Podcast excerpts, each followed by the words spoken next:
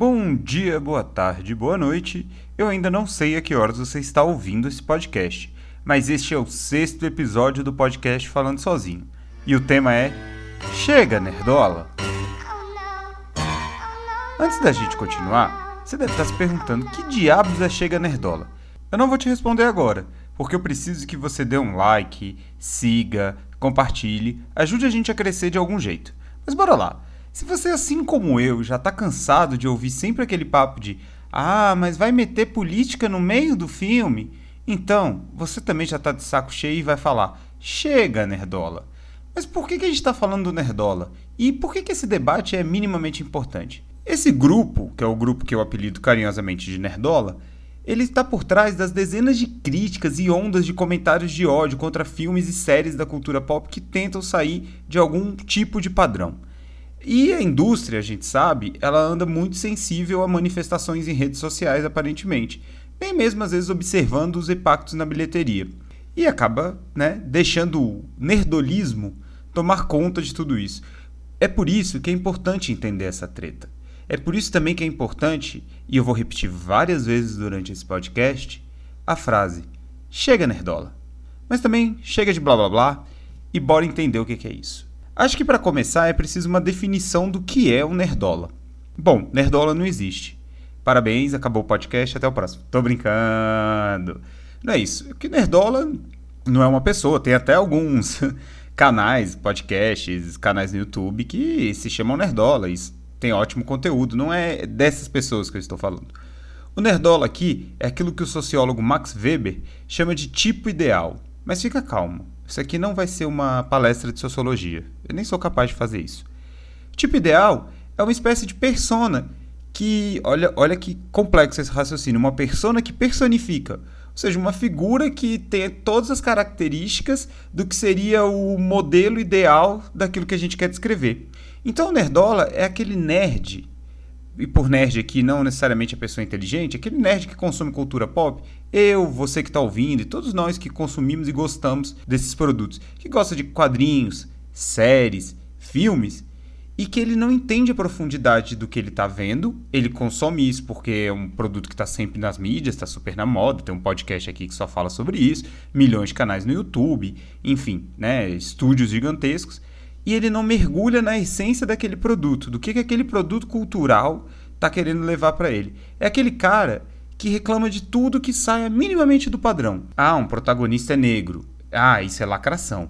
Olha, a protagonista dessa série de herói vai ser uma menina e ela vai usar uma roupa comprida, não vai ficar usando roupa curta como no, acontecia com as heroínas antes. Ah, é lacração.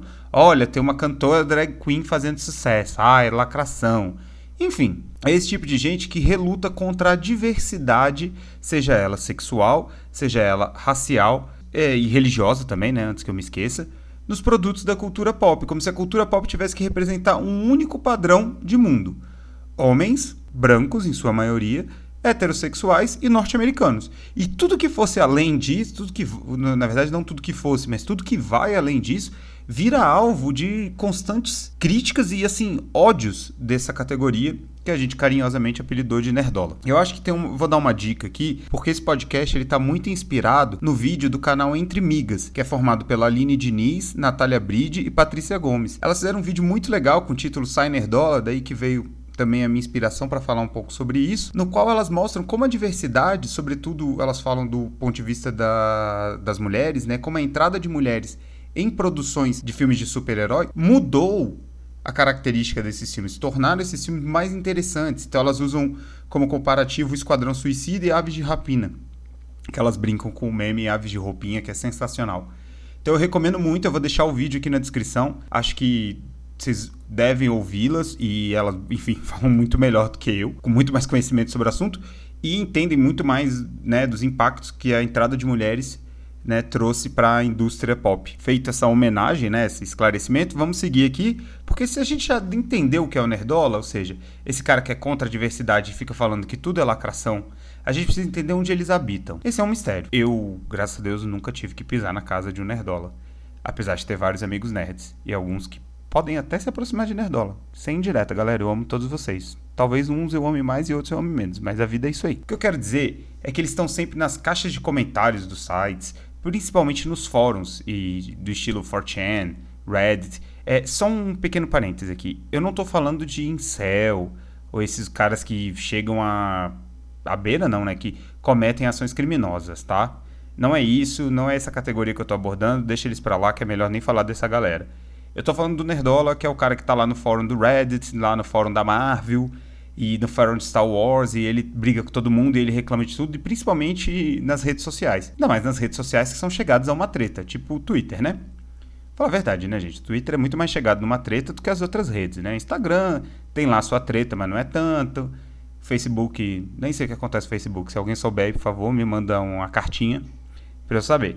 Mas esse, esse um zilhão de comentários, ofensas, e são ofensas muito duras, assim. Geralmente, se vocês derem, tipo, quiserem fazer um estudo de caso, eu acho que tem dois casos super recentes que mostram isso.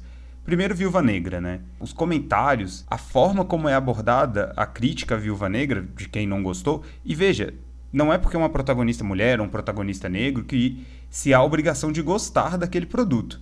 A questão é a forma, o que te leva a não gostar daquilo. Se você não gosta simplesmente porque a protagonista é uma mulher, ou porque se dá ênfase a um olhar feminino àquela história, então, aí tá errado. Se você não gosta da, do Pantera Negra, por exemplo, porque você não gosta do olhar das pessoas pretas sobre o que pode ser um herói representativo das pessoas pretas, então isso está errado. Agora, gostar ou não gostar do filme, achar que é uma boa peça de entretenimento ou uma peça ruim de entretenimento, todos têm direito. A questão é você se perguntar o que te leva a não gostar daquilo. E quando você vai dar uma olhada nos comentários sobre Viúva Negra, é algo assustador é basicamente se coloca a Natasha numa posição, a Natasha Romanoff, a personagem da Scarlett Johansson, numa posição de que ela é uma, de que ela é horrível, pelo simples fato de que ela é mulher, ah, ela não tem força, ela não sabe lutar, ela é isso, ela aquilo. É uma coisa insuportável. O outro caso muito recente é de Mestres do Universo salvando Eternia. Cara, de novo consegui falar isso rápido, tô muito orgulhoso de mim mesmo. Que é uma série, como eu já falei aqui, que tira um pouco o foco do He-Man e pega os personagens secundários desse universo isso aí está inclusa a Tila, que tem muita participação. E a discriminação, o ódio, as pessoas chegam a falar, ah, tinha que tirar o nome, não podia ser o nome, tinha que fazer uma série só sobre ela, porque ela não pode misturar com He-Man. Então vira uma coisa de maluco mesmo, sabe? E sempre é essa galera, o famigerado Nerdola, né, que tá lá lotando as caixas de comentário e criticando e ameaçando e sendo super rude. É uma galera que parece que tem um certo prazer em levar bloco, sabe? Então, elas não debatem na rede social, né? Elas não, desculpa, né? Não vou nem botar no feminino para não dar nenhum, nenhuma interpretação errada. Eles, que geralmente são homens, não estão afim de debater. Eles só querem provar um ponto e eles vão pro ataque. É uma coisa muito até difícil de lidar nas redes. Mas os nerdolas, eles têm uma meta. E é por isso que eles têm essa política tão agressiva. Política, né?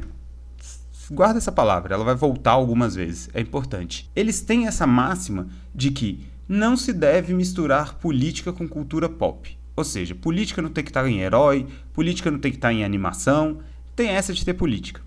Bom, para começo de conversa, já que eu já citei Max Weber no começo desse podcast, eu vou falar uma coisa para eles. Cara, tudo é política. Sim, isso é um baita clichê. Mas é um baita clichê porque é uma baita verdade. Todas as nossas ações, eu estar tá gravando um podcast, eu subir um podcast para a internet, eu estar tá aqui falando sozinho para as paredes e falando sobre tudo isso, é um ato político. Mas enfim, eu também não vou devagar porque isso aqui não é um podcast sobre ciência política. O que eu quero dizer é que os super-heróis, né, que é hoje a grande base da cultura pop, eles têm um fundo político gigantesco. Os quadrinhos e esses personagens que foram lançados, por exemplo, Capitão América, o Capitão América, gente, ele estreou dando um soco na cara do Hitler. Eles eram peça de propaganda dos Estados Unidos durante a Segunda Guerra Mundial. Então, como é que você vai falar que não pode botar política no meio de algo que nasceu essencialmente político, como uma forma cultural de se contar a versão dos Estados Unidos da Segunda Guerra Mundial? Enfim, fica difícil, né? A gente pode falar de várias outras coisas, por exemplo, a crítica social que o Watchman, estou falando do quadrinho, que o Alan Moore coloca ali é muito forte. Ou mesmo, o que é o X-Men? Se não a noção de respeito à diversidade.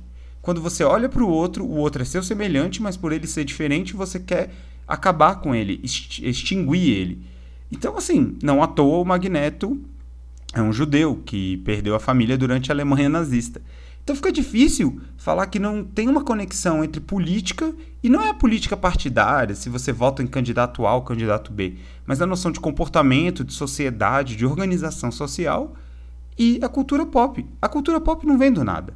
Tem um sociólogo chamado Raymond Willis, meu Deus, é a terceira vez que eu uso o termo tem um sociólogo. É, tá pesado o negócio hoje aqui, né? Mas vamos lá. Chamado Raymond Williams, que ele discute exatamente isso sobre a televisão. Ele defende que a televisão ela não é só uma tecnologia e ela não é só uma consequência da cultura. Ela é um movimento duplo, ou seja, ela surge de uma cultura que já existia, ela transforma essa cultura e ela gera uma terceira coisa. Nada é determinante, é tudo que se conflui para chegar a uma ideia. Mas enfim, estou divagando absurdamente. Aposto que 80% da minha audiência já cancelou o podcast essa hora. Bora lá. Vamos focar. Essa casta, o Nerdola, ele sempre tem esse ódio de se colocar política no meio do debate da cultura pop. Recentemente a Netflix lançou um podcast, um, perdão, uma série chamada Como se tornar um tirano. Eu recomendo, vejam, é muito legal. E aí o comentário é óbvio. A Netflix está querendo lacrar. E além de expor né, o machismo, o racismo e toda a LGBTfobia que está incrustada na, nos consumidores de cultura pop, porque afinal eles não estão deslocados no tempo e espaço, eles fazem parte da nossa sociedade que, tem, que ainda é uma sociedade machista, racista e LGBTfóbica, essa tática é um pouco burra. E talvez aqui seja o centro do que eu estou querendo falar nesse podcast. Que eles são burros, né? Você deve estar tá pensando. É, é isso também. Mas não é só isso. É uma tática, é um expediente, é um discurso, ou como se gosta de falar hoje em dia, uma narrativa burra. Porque ela limita o impacto econômico dos filmes e obras que tentam atingir um público muito maior. Afinal de contas, por que Pantera Negra é um filme que faturou mais de um bilhão e consegue ter toda a repercussão que teve, inclusive disputar o Oscar? Horas, ele atingiu um público que não se via no cinema. E um público que existe aqui no Brasil é imenso. Eu não tenho dado preciso do IBGE, mas acredito que possa ser até superior a 50% da população brasileira. Estou falando de pessoas negras, que inclui pretos e pardos. Essas pessoas não se veem num filme de herói, ou se veem na posição do vilão na maior parte das vezes. Mas enfim, eu sou branco, não tenho lugar de fala sobre isso. Mais um termo sociológico para a conta desse vídeo. O Nerdola, ele acaba com esse movimento principalmente incisivo dele nas redes sociais, reforçando uma coisa que a indústria tem muito forte. Lembra lá no podcast que a gente fala de reboots e remakes? Que uma das frases que eu falo é que a indústria é avessa ao risco, ou seja, ela sempre quer jogar seguro.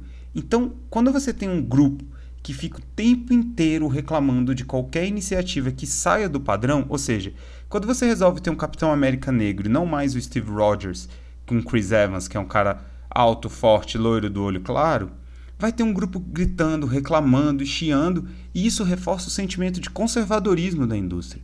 Aqui eu não estou falando do conservadorismo do ideal é, partidário ou político, político no sentido da, do partidarismo. Estou falando do conservadorismo de você não querer tentar empregar uma narrativa nova para contar histórias atuais. Porque esse é o grande ponto. Se lá atrás, quando os quadrinhos foram criados, você tinha que contar a história da Segunda Guerra Mundial, ou seja, colocar o Capitão América para dar um soco na cara do Hitler, para mostrar que os Estados Unidos defendiam bandeiras como liberdade e o Hitler defendia as bandeiras dos vilões, né? Que o nazismo, de fato, eram vilões. Eu não sei se é bom frisar isso, né? Nazismo, eles eram os nazistas eram os vilões. Se isso era necessário, hoje a situação política e social do mundo é outra. Não tem mais sentido, eu espero, que a gente precisa estar discutindo se a liberdade precisa dar soco na cara do nazismo.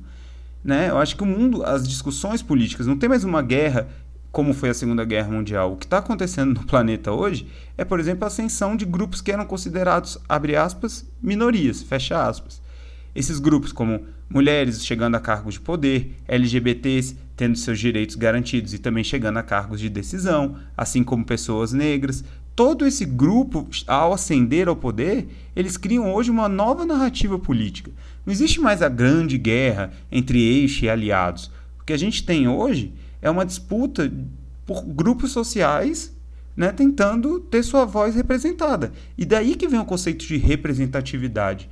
Como a sociedade vive isso, ou seja, existe uma demanda reprimida de vários grupos em se ver nas telas e nas produções da cultura pop, quando você fica dando esse show, esse chilique nas redes sociais, e mesmo eu posso dizer tranquilamente que é muito mais barulho do que conteúdo, você está fazendo uma atitude completamente pouco lucrativa e burra, porque você está impedindo né, que novos públicos acessem aquele produto e se fiando a um público velho, não no sentido da idade, mas um público que está com a cabeça fechada e que só quer ficar vendo aquilo ali. Então, é a é discussão. Se você coloca um, um, por exemplo, um personagem era masculino nos quadrinhos de 1960, porque naquela época fazia sentido ele representar aquele ideal que estava sendo mostrado ali. E esse personagem chega aos cinemas atualmente como uma mulher, fica esses puristas perturbando todo mundo e eles são uma minoria, só que eles são barulhentos. E a indústria fica temerosa, diminui as campanhas de merchandising, o filme não consegue a bilheteria esperada e usa isso como desculpa para falar: "Ah, olha, tá vendo? É melhor a gente jogar seguro". Só que no fundo, o seu conservadorismo só está te, te, prendendo. Se você souber trabalhar esses personagens e atingir novos públicos, você vai crescer muito mais. O mundo mudou, as discussões mudaram. Não faz mais sentido no mundo atual a gente falar de um bem supremo contra um mal supremo. Existem muitas divisões, muitas nuances entre isso, muita zona cinzenta. Então, é óbvio que as narrativas vão mudar e é óbvio que a gente quer ver protagonismo de outras narrativas, não só a mesma narrativa de sempre. A política, assim como o mundo, ela muda. Isso muda a cultura e muda a forma como a cultura pop representa o mundo. Por isso, eu termino esse podcast manifesto com um abaixo ao nerdolismo. Sério. Chega, nerdola. Ninguém aguenta mais. É isso, gente. Esse foi o sexto episódio do podcast Falando Sozinho. A gente volta na sexta-feira com o sétimo episódio. E bom, até lá, ouve esse podcast, dá um like, segue, compartilha, manda no WhatsApp, avisa a mãe, avisa a tia, avisa o pai, avisa todo mundo pra gente crescer. Muito obrigado e até o próximo episódio. O podcast Falando Sozinho é uma produção do jornalista Luiz Prisco.